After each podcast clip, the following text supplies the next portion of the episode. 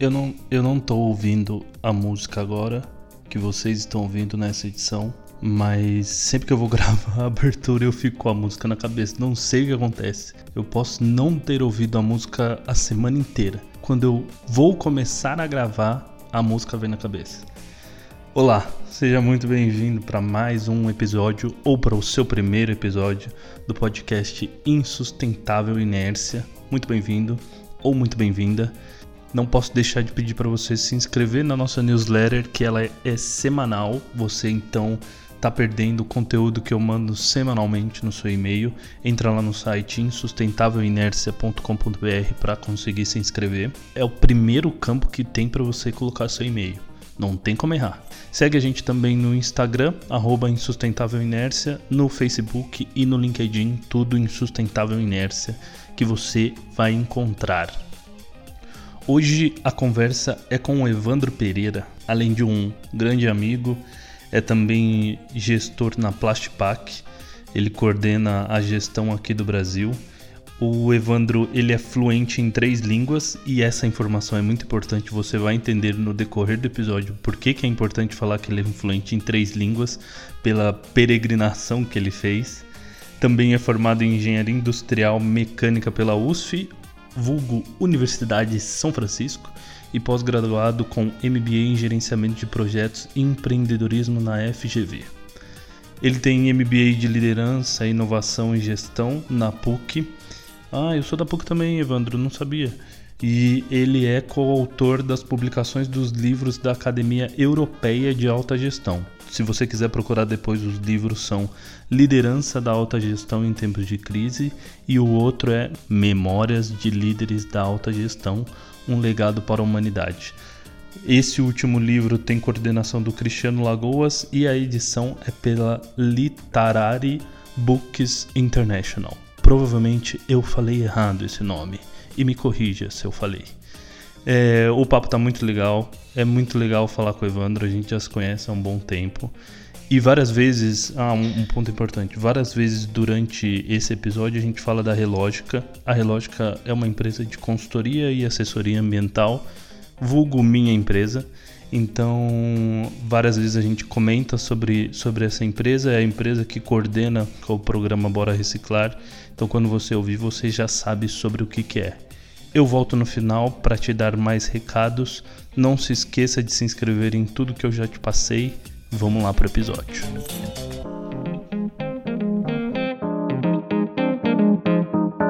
Evandro, primeiro, muito obrigado por aceitar o convite aí, conseguir uma brecha aí na agenda para falar. E queria que você, eu já fiz uma introdução aqui antes do seu currículo e tal, de da sua relação com a Plastipac, mas queria que você falasse um pouco da sua relação com a Plastipac, porque são aí mais de 20 anos e como vocês caminharam junto e evoluíram juntos nessa nessa carreira aí. Prazer é meu, Lucas. Eu que agradeço o convite. Na verdade, a gente já vem trabalhando juntos, né? Sim. Plastipac e Relógica em alguns projetos. É, é, foco principal da Plastipac, parte do propósito nosso ter a, a questão sustentável é, é, o foco principal da Plastipac, Brasil e global. A gente vem fazendo um trabalho bem bacana desenvolvendo isso. Então, quando você falou desses podcasts e fez o convite, foi mais que aceito pelo prazer que eu tenho e admiração que eu tenho aí do teu trabalho e está divulgando essa mensagem do, da importância da reciclagem, mais uma transformação de mindset das pessoas na importância da reeducação ambiental. Obrigado. Então, cara, o prazer é meu, tá?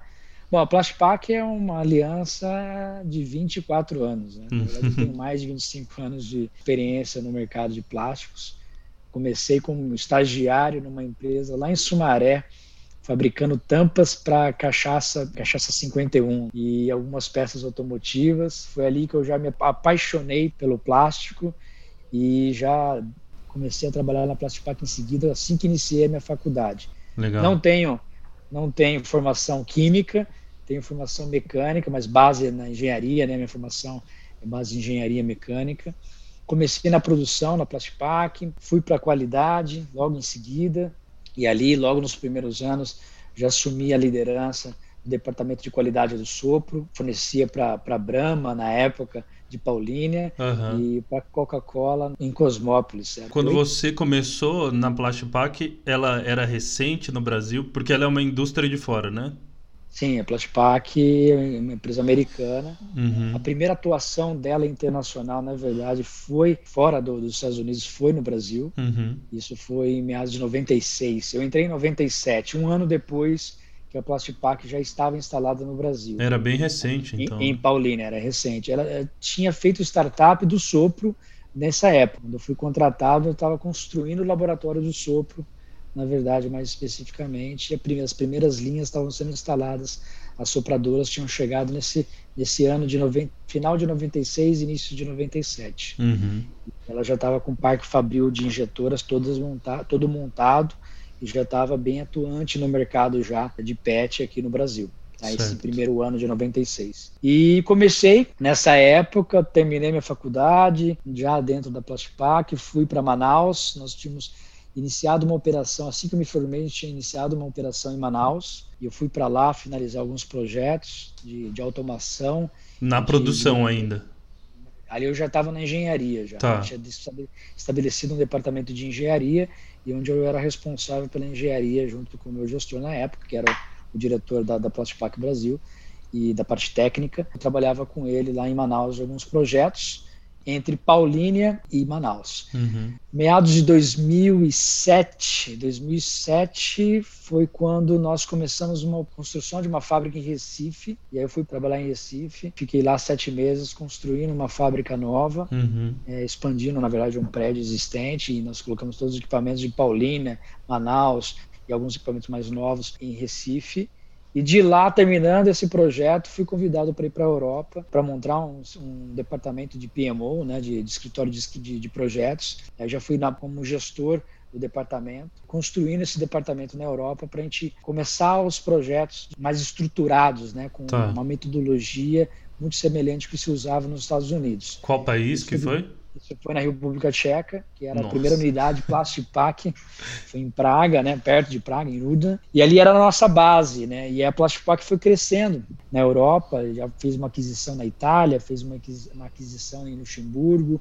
E nesse momento que eu estava chegando, mesmo que o escritório sendo montado na República Tcheca, a gente estava com um projeto grande de uma fábrica nova na França. Então, praticamente uhum. eu fiquei mais morando na França do que morando na República Tcheca no primeiros, nos primeiros dois anos desse projeto, um cliente grande nosso, a Procter Gamble. E depois, meados de 2012, fui convidado, a gente fez um, nós fizemos, montamos um projeto, uma fábrica nova, Greenfield, na, na Romênia. Uhum. Né? Então foi uma fábrica nova, completamente com extrusão de HDPE e injeção de PET e sopro também de PET.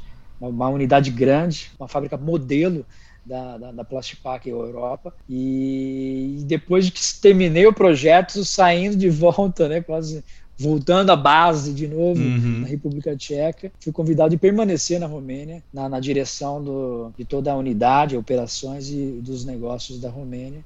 Fiquei lá até 2017, onde fui convidado a retornar à nossa pátria amada. Depois desse tour. Desse tour doido aí, com dois filhos fora uma menina nasceu na, na República Tcheca e um menino que nasceu na Romênia. Nossa. Uma experiência maluca aí. já, já, fui, já fui casado para lá e voltei, voltamos com dois filhos aí internacionais. Entendi. Assim. Uma experiência, uma bagagem muito bacana, cultural né, de liderança, principalmente, com pessoas completamente diferentes, focos diferentes, mas tentando trazer um propósito comum, né, é estabelecer esse propósito de liderança de uma empresa humanizada que a gente, eu pelo menos prezo o tempo todo e esse propósito de os valores alinhados da Plastipac, né, que permeiam, uhum. é, mantendo a empresa sólida da forma que ela é. Tive desafios completamente diferentes, desde Recife a República Tcheca com os franceses, os italianos, hum. os romenos e de volta ao Brasil. Quão bom é trabalhar com brasileiro? Parece né? às vezes não é, mas é muito bom trabalhar com brasileiro. Eu digo que se o brasileiro se ele usasse a criatividade que ele tem só para o bem, uhum. a gente seria uma potência mundial. Então eu tenho assim, tenho muita sorte de ter uma equipe de alta excelência. Uhum. Trabalhou esses últimos quatro anos que eu tenho tido aqui no Brasil e cada vez mais está elevando aí essa, essa excelência de trabalho deles e as entregas, e a gente vem galgando aí cada vez mais é, resultados brilhantes ano sobre ano a ano. É, essas unidades que você estabeleceu fora, elas continuam ativas até hoje? França, nós decidimos por, por fechar essa unidade por outro motivo. A uhum. 2015 fez uma aquisição é, grande na Europa, adquiriu a AP, então se tornou a Plastipac Europa. Praticamente hoje, se for ver a capacidade de nossa, né, de produtiva é 50 a 50%. A Europa e, e, os Estados Unidos são o mesmo tamanho, vamos dizer assim, de empresa. Tá. Então, pela, por essa aquisição. E como a AP já tinha unidades na Bélgica, duas na França e também uh, na Alemanha, e a gente tinha unidade de Luxemburgo, decidiu-se por essa única unidade que fechou é, da Plastipac depois dessa aquisição. A não fazia, não fazia muito sentido, né? Porque vocês compraram uma maior, então não fazia sentido manter aquela, né? É, e ali também era um foco mais direcionado a um produto específico ah, para um tá. cliente também. E aí as outras tinham já esse mix de tecnologia, tanto em injeção, sopro e principalmente em reciclagem. Entendi. Tá? Legal. Essa unidade de, da República Tcheca, ela era de desenvolvimento, ela não tinha produção em si, ou tinha? Não tinha também. Tinha. O Plastipac tem um perfil um pouco diferente, né? Ela, uhum. Praticamente, a gente tem centros de desenvolvimento, né? De, Focados, assim, sem uma produção em escala e essas coisas. Nos Estados Unidos, mas tem fábrica conectada. tá ali, né? Vamos, vamos usar. Não, né? se perde, não se perde é, footprint para só desenvolver. Tem que, ter, tem que ter revenue junto. Então, tanto em Medina, que é o nosso centro de desenvolvimento nos Estados Unidos, uhum. tem ali tem uma, uma fábrica também. E na Bélgica, que é o outro centro de desenvolvimento na Europa, também tem a unidade Fabril e aqui no Brasil também em Paulínia, nosso centro de desenvolvimento também é a nossa fábrica. Entendi. Sempre tem, está conectado. Entendi. Legal. E aí, quando você voltou para o Brasil, foi para assumir a operação daqui 100%, né? Sim, tanto a parte operacional, business como completo, né? Uhum. Então, o Brasil todo reporta para mim aí. Entendi, bacana. Legal, é, tem essa história de 20 anos para cá, mas a Plastipac é de antes disso, né? Você... Plastipac praticamente é uhum. quase centenária, né? Vamos dizer assim, ela tem 54 anos, como assim centenária? Mas a base da Plastipac nasceu para invase de água da empresa de água Abspur, que, a, que até hoje a empresa ainda existe, a Abspur ainda existe, uhum. é uma empresa Plastipac e a Plastipac. É, eu ia, eu ia perguntar se é cliente Plastipac ainda, mas eu, eu acho que vai, vai permanecer, né? E, com certeza, 100% Plastipac. E toda a tecnologia ou inovação que a gente cria em embalagens de lightweight, principalmente nesse mercado de água mineral, primeiramente voltado a Abspur, do Centro de Desenvolvimento nos Estados Unidos. Uhum. Depois a gente, com a experiência que é agregado de lá, a gente traz para o mundo todo, para esse nicho de mercado. Entendi. Mas a Plastipac em si, ela tem mais de 54 anos de inovação, hoje com mais de 47 sites espalhados pelo mundo todo, quase todos os continentes, né? tanto aqui na América do Sul, uhum. Norte, é, Europa, África e Ásia. Então tem com 6.500 funcionários, uma empresa bem lean para todos esses sites, cada vez mais trabalhando em inovação. E atualmente ela é de um dono, né? Ela não tem abertura Sim. de capital, nada não, disso. É uma empresa ainda fechada, com um proprietário só, faz parte, é uma empresa familiar por todo esse, por todo esse tempo. Entendi. E que... durante, durante todos esses 54 anos, o único dono. Nossa. É difícil, viu? É, o, o, o, formato até então natural é ou essas empresas terem entrada de fundos e depois virar um, uma empresa de capital aberto. Ter algo assim até hoje é, é, é, difícil de ver. Seguindo nessa parte da Europa, América e tudo mais, hoje a Plastipac está como em relação a volume de embalagens? Provavelmente vocês devem mensurar isso por tonelada de material produzido. Então, hoje é 100% PET, né? Não, a Plastipac atua também no, em outros polímeros, tá? Então, tá. a gente tem também presença no, com HDPE e fortemente nos Estados Unidos. Uhum. As embalagens nos Estados Unidos ainda são é um, é um, mercado diferente. A gente fornece mais garrafas nos Estados Unidos e um diferente né, nicho de mercado como Europa e Brasil, né? América do Sul e Europa se vende mais preforma, né? O uhum. produto uhum. ainda é, ele é ainda um, um, raw material né, para sopa, mas na, nos Estados Unidos o forte nosso é garrafas decoradas já praticamente.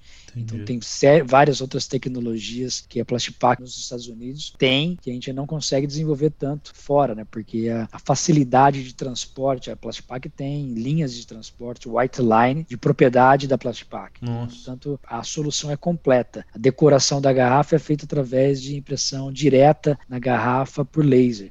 Então não tem mais rótulo. O Plastipac já tem desenvolvido isso patente nos Estados Unidos muito forte, porque a gente fornece a embalagem final. Uhum. Então fica mais fácil operacionalizar com essas tecnologias, ter um produto final, uma solução final, uma tecnologia muito maior do que a gente poderia ter aqui no, no, Brasil, principalmente que o sistema de transporte para nós é inviável transportar garrafa aqui. É. Né? Ou você está próximo do cliente, aí você tem que ter várias unidades para atender todos os clientes, ou você fornece material que cabe mais dentro do, do sistema logístico, que é a própria Preforma Uhum. falando. Né? É, porque senão você está transportando basicamente ar, né? Porque a ar, embalagem em exatamente. si é levíssima. E a gente deixa de ser sustentável, né? Que exatamente. A quantidade de emissão de carbono que a gente vai ter no, no, no, meio ambiente não, não condiz com a nossa com o nosso speech de falar que a gente é sustentável. Né? E, e aí, para a gente entrar nessa, nessa parte de sustentabilidade, quais são os números de Plastipac hoje em volume de material produzido? É, a Plastipac, eu diria assim, que é uma das grandes empresas transformadoras de PET, né? uhum. né? Com atuação de, de, de, venda, né? Produção e venda do reciclado. Então, a Plastipac hoje, ela tem praticamente todo o portfólio do PET. É, a gente, nós fazemos resina virgem na Itália uhum. e, e, temos vários locais da a Cleantech, né? Ela é conhecida como a, a unidade de reciclagem da Plastipac. Uhum. Então ela tem unidades nos Estados Unidos, na Inglaterra, na Europa, entre Luxemburgo e França, e é, aqui no Brasil ainda não, por toda a dificuldade que a gente talvez possa até falar no final desse podcast, Sim. o quanto é difícil, primeiro, fazer negócio no Brasil, e segundo, falar de reciclagem, por falta né, de, de matéria-prima. Mas ela tem atuação muito grande nos Estados Unidos. Hoje, praticamente, falar os números de 2020, Uhum. A Plastipac Global colocou a mesma quantidade de material produzido de virgem como também de reciclado. Em torno de 160 mil toneladas de material reciclado fabricado pela Plastipac, pela Cleantech, uhum. a mesma proporção fabricada também pela fábrica da Itália de resina virgem. Certo. É, isso não é o consumo Plastipac pelo potencial que nós temos, muito maior que isso mas por capacidade de instalada que nós fornecemos em 2020 foi isso. E tem vários projetos ainda de aumentar essa capacidade para em torno de 10 a 15% para 2021, 2022. Entendi. Então vocês reciclaram efetivamente com através da Cleantech 160 mil toneladas de PET. Exatamente. Nossa. Eu, eu, eu não sei se esse número está certo, mas provavelmente é mais do que o Brasil coloca no mercado de PET anualmente, né? A gente está falando de Europa e, e Estados, Estados, Unidos. Unidos. Uhum. E dois tipos de materiais, né? Tanto PET quanto polietileno. Entendi. Entendi. E esse histórico sustentável com a Cleantech e tudo mais é recente. Começou agora, né? Com, a, com essa pegada de sustentabilidade e tudo mais.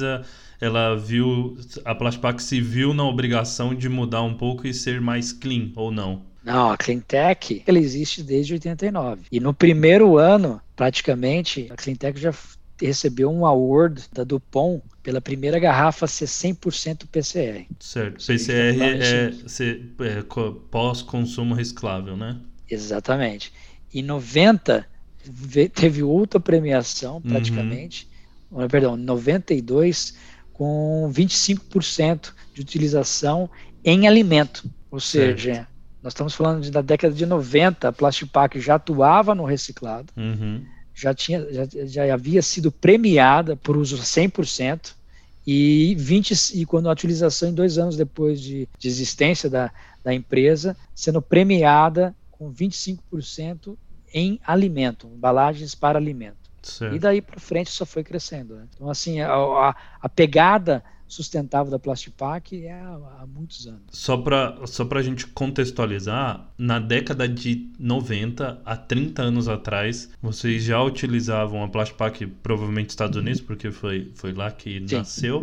Ela já utilizava resina PCR para alimentos tem, alguma, tem uma grande atuação na, aqui no Brasil na, na, nas embalagens que a gente considera não alimentos, né, uhum. né, mas na parte de laticínios, né, na parte de, de segmento de soft drink, né, refrigerantes. Uhum. Isso já tem uma pegada muito forte no Brasil que ajuda muito, né? Sim. O Brasil é um consumo grande em relação a esse nicho, então tem oportunidade muito para crescer. Eu acho que a gente está muito decadente na coleta, né, na, na, nessa divulgação da forma é, humanitária, né, do entendimento da importância disso, porque demanda tem, demanda tem muito. Né?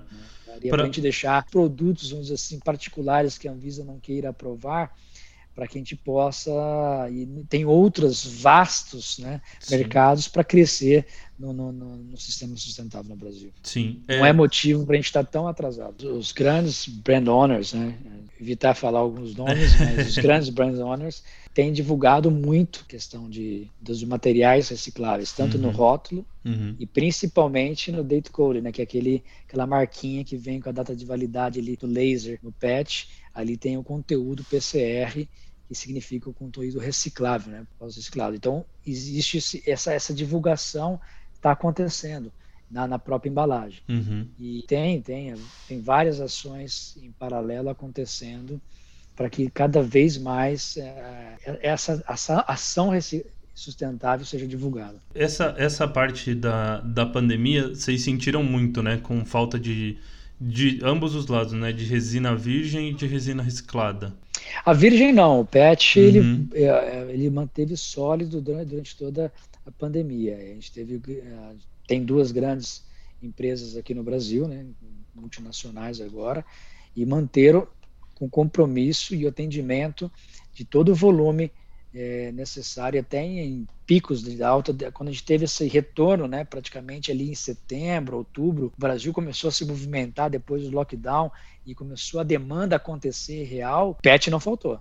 O Entendi. PET não faltou e não falta até o momento. E o que a gente teve bastante dificuldade foi em outros insumos, né? no cartonado, no, no papelão, no saco plástico, né? Então tem outros, outras matérias-primas, eles é, teve bastante dificuldade durante essa retomada do mercado, não só no nosso mercado, mas em vários mercados que usavam essas matérias-primas, teve bastante escassez. É, e, você... e não foi uma demanda, não foi uma demanda é, excessiva. Uhum. Foi entrando nos padrões, mas teve bastante escassez. E você usa essas matérias-primas de plástico, de papelão e madeira para transporte, né?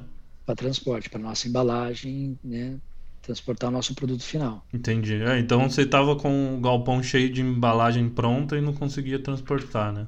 Bom, aí foi toda a parte de planejamento logístico né, que a gente conseguiu atender, né, assim, durante todos os percalços, né, vamos dizer assim, de tudo que aconteceu, da severidade do, da pandemia, nós conseguimos passar todos esses, esses vales aí uhum. de forma assim exemplar e não deixamos nenhum cliente sem ser atendido com falta de produto. Entendi. Aí falando de Brasil agora, né? A você está aqui em Paulínia também, a unidade Fabril, né? Queria que você falasse um pouco de estrutura que você tem, parceiros e tudo mais, e principalmente a, a novidade aí que, que vocês conquistaram agora, que você vai, vai conseguir falar também sobre como vocês conseguiram transformar a realidade de resíduos da unidade, né? Aqui no Brasil, desde que eu cheguei aqui, nós estabelecemos um comitê sustentável. Desde que você voltou, então, né? Tem... Da, da, sua peregrinação Sim. pela Europa. Depois de tudo isso, retornando à casa, é, nós definimos comitê sustentável. Ele é formado por cinco pilares. Uhum. Então ele tem o jurídico, né, tem a questão social, a tecnologia, a lo, o pilar logístico e o pilar documentacional. Uhum. Então esses cinco pilares cobrem o nosso comitê e aí tem as nossas reuniões frequentes e ali é discutido tudo, né? É, tanto as ambições da Plastipac na sustentabilidade, como projetos que sejam sólidos, né? sejam sustentáveis os projetos também. Uhum. Não aquele projeto simplesmente para fazer um marketing social ou um marketing de impacto e vender uma marca e isso não ter, não, não ter algo agregado dentro do propósito nosso. Uhum. Então, tudo isso estudado com essa, com essa equipe, é parte da minha equipe, que uhum. tem outras funções da, no dia a dia. É, então, essa, tem um momento dedicado a isso. Essa parte da dedicação da equipe é muito importante, porque muita gente, muita, muita empresa se posiciona como sustentável e estabelece metas e tudo mais, e, só que isso normalmente vem top-down, né? Da gerência para baixo. E aí quem recebe a notícia, caramba, vou ter que me virar, vou ter que mudar esse processo, mudar aquele outro, para atender a demanda que, que a gerência está colocando agora. Você não, você fez diferente. Você chamou, colocou pessoas que estariam fazendo outras funções. Claro que elas não vão se dedicar exclusivamente ao comitê, mas elas dedicam parte do trabalho delas internamente para formar um comitê e dedicar horas de trabalho a ele, né? Sim, e tem outras ações que a gente foi montando, né, transformando esse mindset né, de toda a equipe, né, não só desses cinco pilares, as pessoas envolvidas nesses pilares, uhum. mas como também todos os, os colaboradores da Plastipac hoje. A gente lançou em 2018 uma campanha que era hoje, era hashtag hoje eu fiz meu arpet. Uhum. Então, contrário do colaborador descartar a garrafa PET em casa para que um sistema de coleta fizesse no condomínio dele ou no bairro dele, que seja, ele trouxesse para Plastipac, uhum. descartasse isso num container e a gente depois fazia, fazia uma parceria com cooperativas, uma delas a própria Cooperlínea. Uhum. Esse material era designado e reciclado da forma correta. Claro que não é algo que vai mudar a comunidade, mas é o incentivo, né? é, a, é a semente plantada. Certo. Então, por exemplo, hoje todos os funcionários, isso já é um projeto de três anos, uhum. ainda existe esse projeto, as pessoas acumulam no porta-mala do carro para trazer. claro que existe uma premiação, uma, uma divulgação do, mensal do ganhador, uhum. tem uma premiação anual, então você tem, tem incentivos para que ele tenha a motivação de fazer esse, participar dessa, desse, desse projeto. Você lembra quem Mas foi o último ganhador, ganhador do último mês? Ele é o mesmo, tá? Foi, é o, foi você? O, ganha... Não, não. Quem? O ganhador, ele é um, um, um colaborador da, da logística uhum. e ele ganha todo ano. Mano, ele é, ele é focado. Ele é focado em, em reciclar.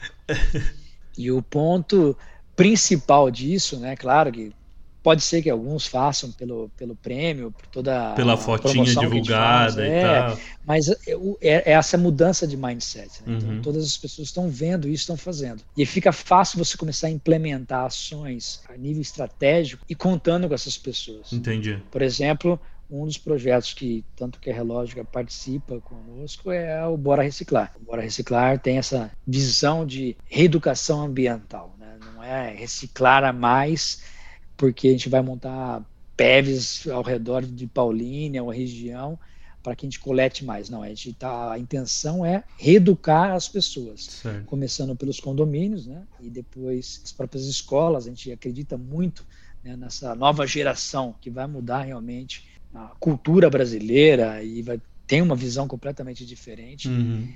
E investindo nas crianças e nos adolescentes nessa reeducação.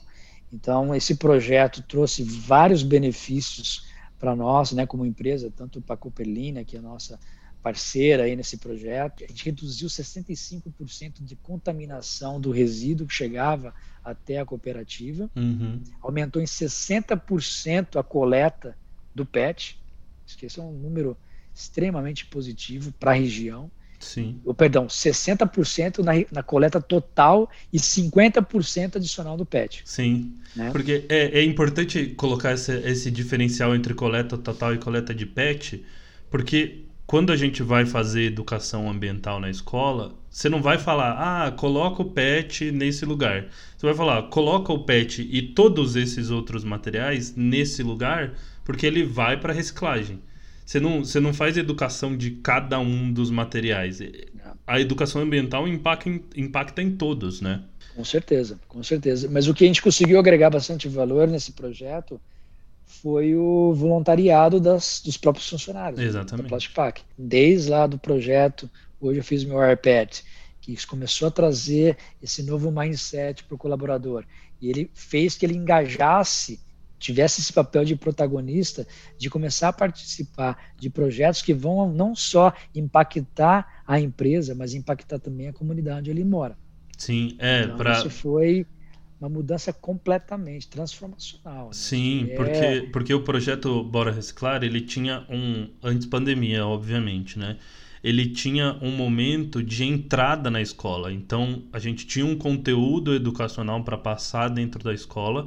Então, visitou-se 58 escolas no município de Paulínia e muitas vezes dessas 58 visitas, mais, né? Porque a gente ia em mais de um período na escola. Tinha funcionários da Plastpac junto com a equipe que já fazia educação ambiental como voluntário. Então ele estava tirando hora de trabalho dele, que ele deveria estar lá na produção, que ele deveria estar no escritório, para fazer a visita na escola e passar um conteúdo para os alunos, passar a experiência que ele tinha trabalhando em uma empresa de embalagens, isso tudo a campo mesmo, né? Isso foi muito legal porque se consegue impactar muito mais os dois lados. O aluno que recebe uma visita e o funcionário que vai lá, vai a campo, principalmente ver as dúvidas que pode que podem surgir em relação à destinação e como que ele pode ter uma visão diferente sobre o produto que ele está ali produzindo. Isso foi, foi bem legal com esse projeto. O projeto até hoje ele acontece, mas obviamente está num formato online. Se você que está ouvindo quiser conhecer mais, você pode acessar o site. A gente tem um site que é o borareciclar.com.br. Tem também um, um Instagram Óbvio, agora ele está um pouco mais é, inativo porque a gente não está fazendo tanta visita e tal, mas logo a gente vai retomar algumas postagens por lá e, e você pode conhecer também. É que agora tudo é versão digital, né? É, a gente começou em 2021 um projeto, ter essa continuidade, né? Não perder o que a gente já ganhou, uhum. mas de uma forma mais virtual, digital. Então vai ser um, um approach diferente, mas focando no mesmo grupo de pessoas, né? As crianças, Sim. os adolescentes e a, e as, e as famílias, né? Porque são impactadas pelas próprias crianças e também na, nas coletas dos condomínios. Exatamente. É, e essa, esses números que o Evandro falou de 60% de aumento de material e 50% no volume de PET, só é possível porque a gente tem a parceria com a Cooperlínea, porque não adianta muitas vezes você ter um baita projeto educacional e a cidade não ter uma estrutura de coleta, vamos supor. Porque aí você vai ter que se preocupar com a coleta também. E aí começa a escalar o projeto que você fala, putz, daqui a pouco eu vou ter que virar um, uma empresa de coleta, porque eu não, não vou dar conta. Então só acontece e só funciona nesses parâmetros porque existe essa triangulação uma empresa como a Plastipac que vê a importância da educação ambiental e financia o projeto e a triangulação com uma cooperativa que coleta e está aberta a passar números, ser transparente em relação ao volume que recebe e passar esse impacto que ela está recebendo por conta do investimento na educação ambiental. Isso é muito importante, de ter todos esses pilares bem estabelecidos. É, é o princípio da inovação, né? O ecossistema de uma inovação, você tem que ter todas as partes envolvidas muito bem sólidas, né? Então, uhum. você pega aqui nessa, nessa inovação que a gente está fazendo, para trazer esse resultado, a gente teve ali um pilar do governo, né? Da Prefeitura de Paulínia, fazendo o papel dela, disponibilizando as frentes para a gente estar tá entrando na, na, na, sistema, no sistema de educação municipal uhum. e também da coleta, que eles têm toda a estrutura preparada.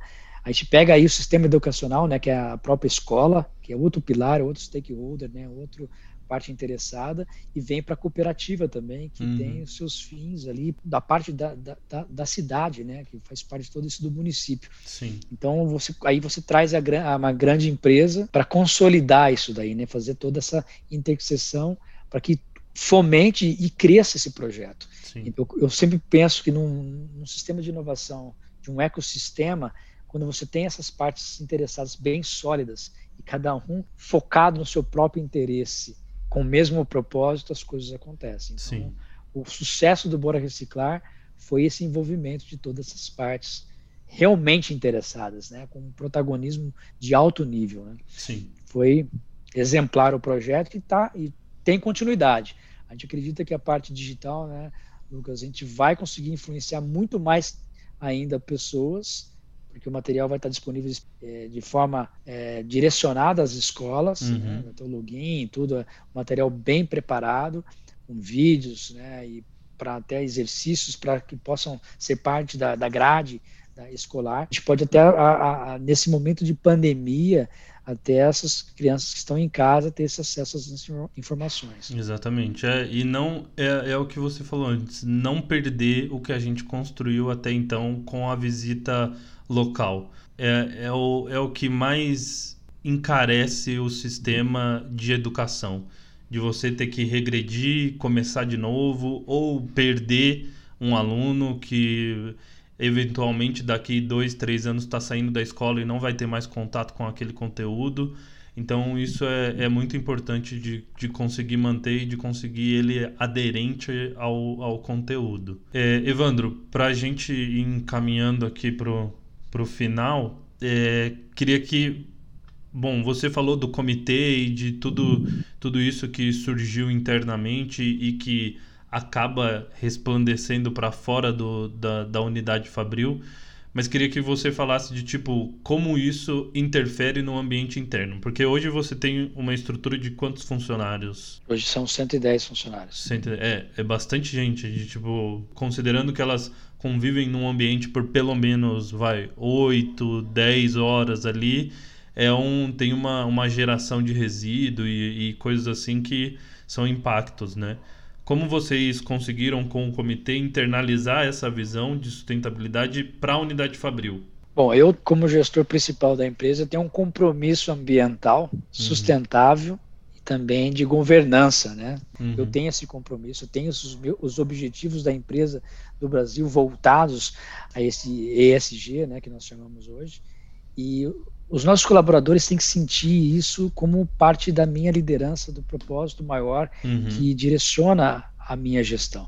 Então eles têm que ver isso no dia a dia. É fácil falar que uma Plastipac ela é uma grande empresa sustentável, recicladora, no mundo todo, e não vê no dia a dia do trabalho deles. Né? Não adianta pôr uma, uma preforma com 100% de AirPet ou 25% de AirPet ver isso na prateleira, consumir isso mesmo, uhum. mas ao mesmo tempo ele descartar incorretamente na, no restaurante, na cafeteria, né, e não ter essa, essa mentalidade. Certo. Então, além de todos esses desafios que a gente fez, parece até uma gincana, né? Uhum. Mas é, é uma mudança realmente comportamental, né, é um investimento nos soft skills de cada funcionário, de cada colaborador, para que a gente pudesse estratificar isso em, em, em, patamares maiores ainda.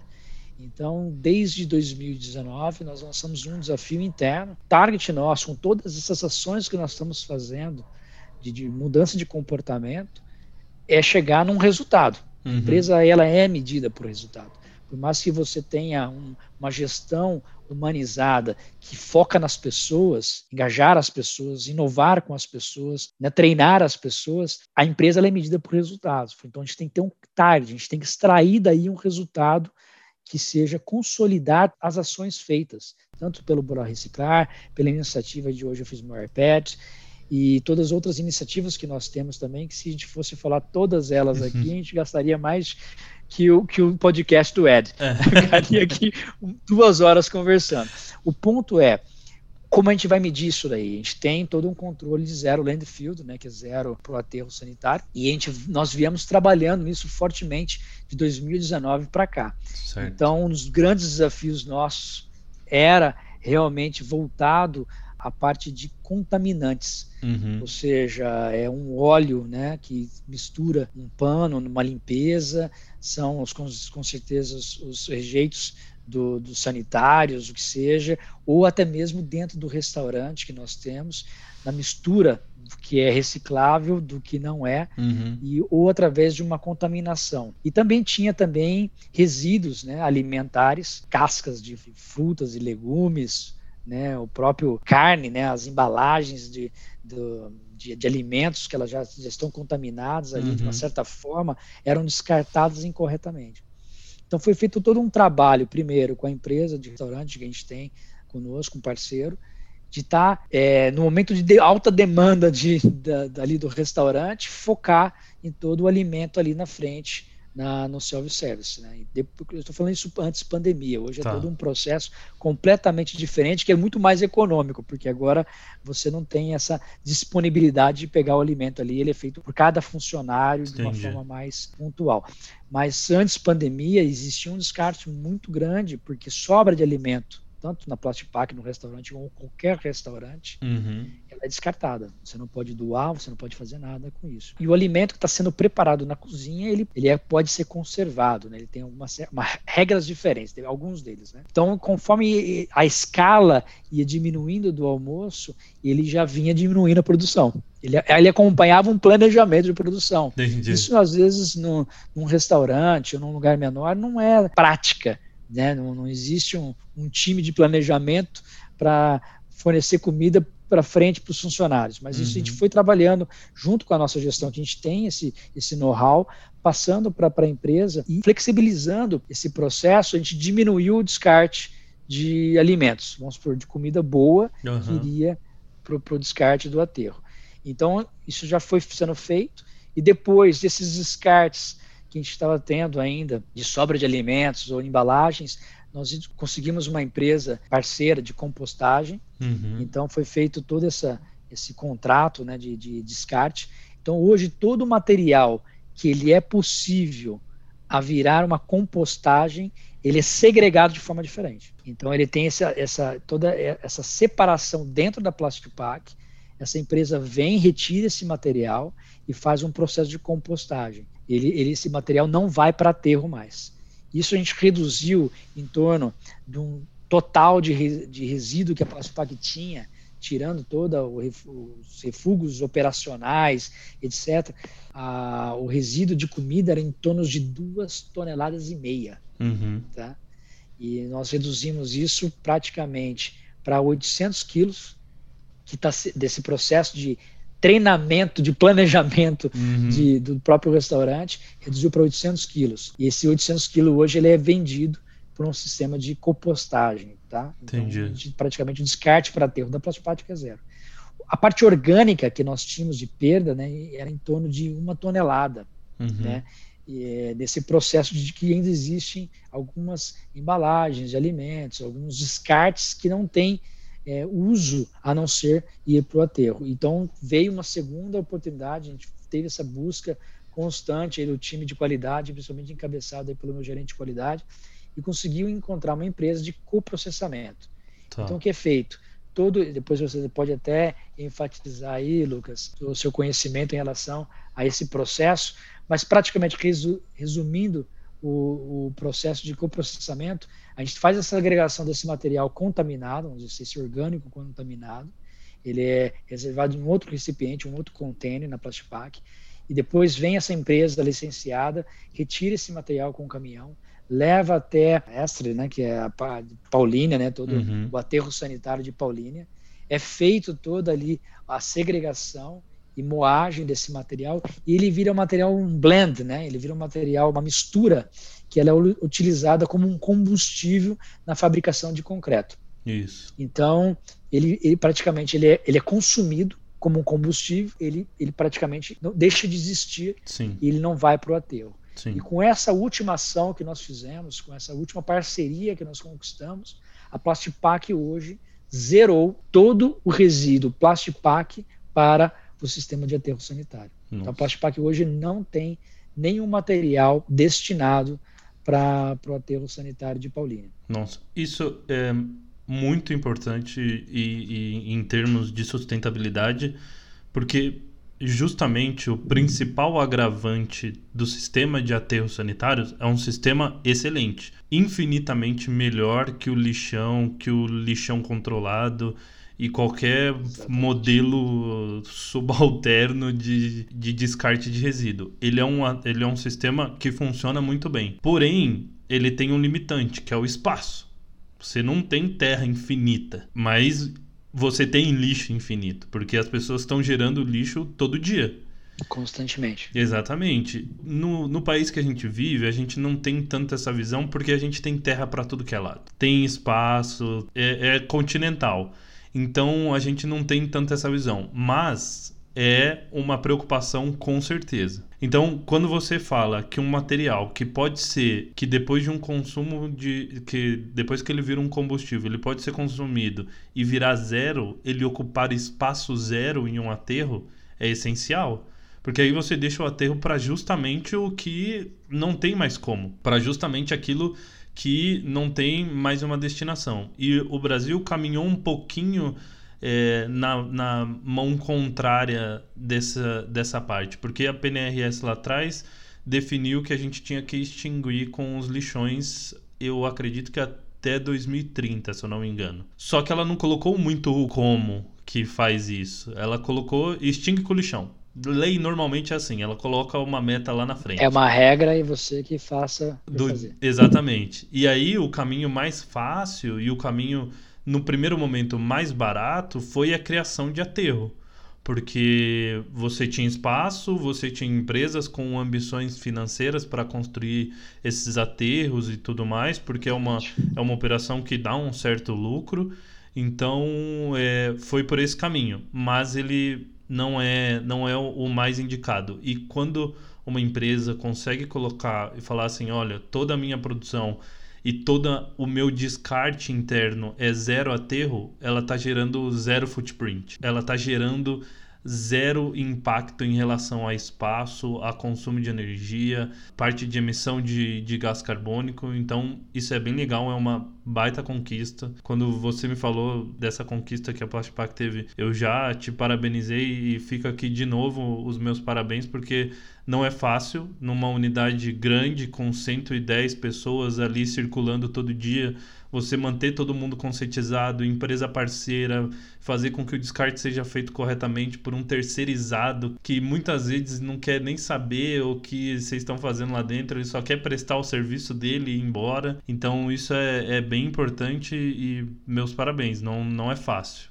Eu falo, nesse meio sustentável, você tem, e qualquer outro ponto de é, liderança, uhum. você tem que ter alianças salutares. Você tem que ter parceiros salutares que você acredita que tenham o mesmo propósito, os mesmos valores, né, a mesma integridade, o mesmo foco, e você, se você consegue tornar processos sustentáveis. Nós conseguimos desenvolver foi isso, alianças salutares com os nossos colaboradores, alianças salutares com parcerias é, como a Relógica, Cooperlinea, a própria Global Pet, que é um parceiro desde 2013 uhum. no fornecimento de, de para nós. Hoje estamos desenvolvendo outros parceiros, mas ele vem acompanhando todo esse processo conosco desde 2014 aqui no Brasil.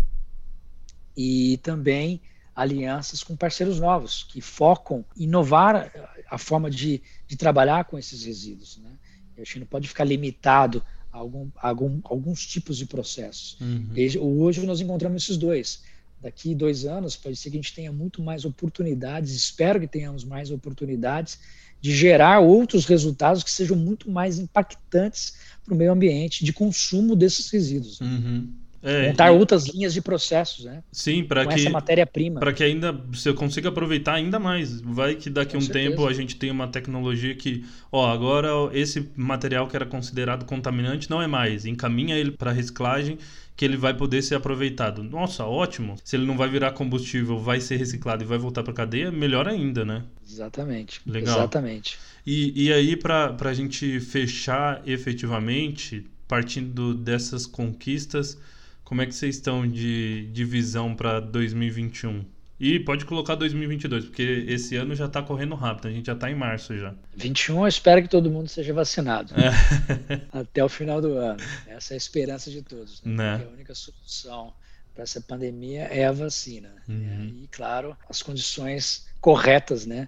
de distanciamento e não aglomeração. Uhum. Com certeza isso eu acho que é o maior anseio de todos, porque isso já gera consequências é, maravilhosos para todo o mercado e para toda a economia. Né? Então, não tem outro anseio nosso a não ser isso, ou seja, uma solução para o que a gente, todos estão enfrentando. Mas eu acredito para 2022 é, que essa mentalidade, né, esse novo mindset dos principais parceiros nossos, né, os nossos clientes, vamos dizer assim, os brand owners, continuem, né, com essa visão de essa responsabilidade sustentável, né, não só como a, o consumo, né, por uma, por uma lei ou por um compromisso global, uhum. mas realmente nós temos vários clientes que têm, têm esse compromisso com, com o meio ambiente, né, faz parte da, da, dos valores da empresa, do propósito da empresa, como a Plastic Pack tem. Então, ter essas alianças para que a gente continue crescendo com essa demanda, provocando investimentos na, na, nas coletas, né, nas, na nas cadeia inteira, né?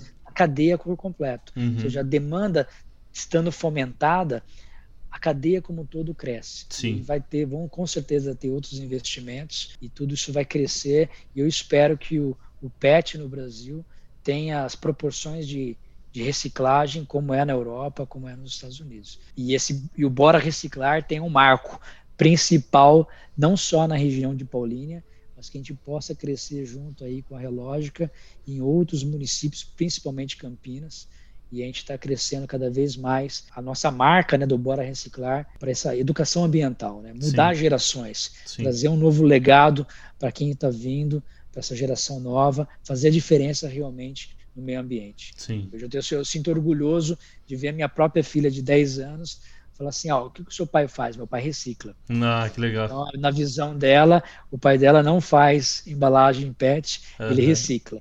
Então isso é, é, um orgulho e foi através do Bora Reciclar que ela teve essa, essa mentalidade, né, essa uhum. visão que não faço mais embalagem, eu faço reciclagem. Que as outras crianças tenham esses, esses testemunhos para as famílias da importância para que a gente gere cada vez mais um mundo melhor para a gente se habitar. Né?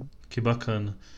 Evandro, muito obrigado por participar aqui. A gente vai se encaminhando para o final. Se você quiser compartilhar redes sociais da Plastipac, como que as pessoas podem entrar em contato, seja de uma empresa para ter alguma visão de produção e tudo mais, ou até mesmo para acompanhar vocês aí e ver essa história sendo escrita por pelo menos mais 100 anos aí. Sim, o nosso site ele é único, global, é plastipac.com, PAK, né, para deixar bem claro, plastipacpak.com. Uhum. Também tem acho que a divulgação maior que está saindo pode acompanhar pelo meu LinkedIn, uhum. que é Evandro Pereira, e ali eu faço várias publicações das nossas iniciativas de reciclagem, não só isso, todos os processos que a gente vem adquirindo aqui no Brasil, uhum. e também o novo site que, tá, que foi lançado pela, pelo Plastipac nos Estados Unidos, chama Recycling Counts pet.com.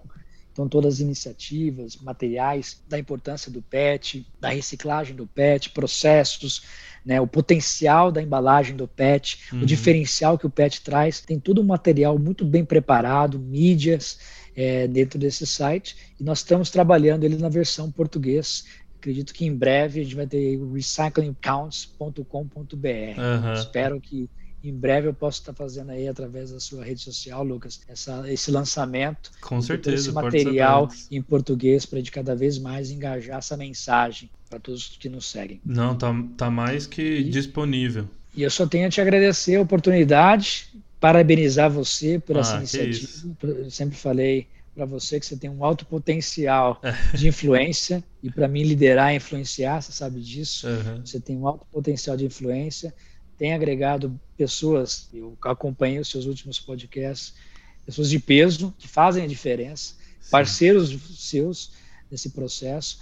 E eu desejo sucesso no seu podcast e que cada pessoa que esteja ouvindo, não só o meu, todos os outros que eu já acompanhei, possam ser influenciados e fazer algo melhor dentro de casa. Pelo menos começando dentro de casa, uhum. já está fazendo uma grande parte, uma grande parte. Se cada um cuidar de dentro de casa, com certeza lá fora vai ser muito melhor. Não, tem, não tenho dúvida disso. E muito, muito obrigado. Sempre bom falar com você. Você sabe disso. Tem vezes que a gente fica. Quando envolve meu pai, então aí a gente fica horas mesmo conversando. Mas é sempre bom, a gente tem, tem esse papo interessante e é muito bom falar com você. Muito obrigado, viu, Evandro? Eu que agradeço. Agradeço, agradeço a todos os ouvintes aí. Muito obrigado pelo seu tempo. Espero que a gente tenha agregado algo que possa ser realmente impactante para vocês. E contamos com vocês, né? Contamos com vocês, porque a, a reciclagem e um planeta mais sustentável está na mão de nós mesmos, né, como uhum. consumidores. Exatamente.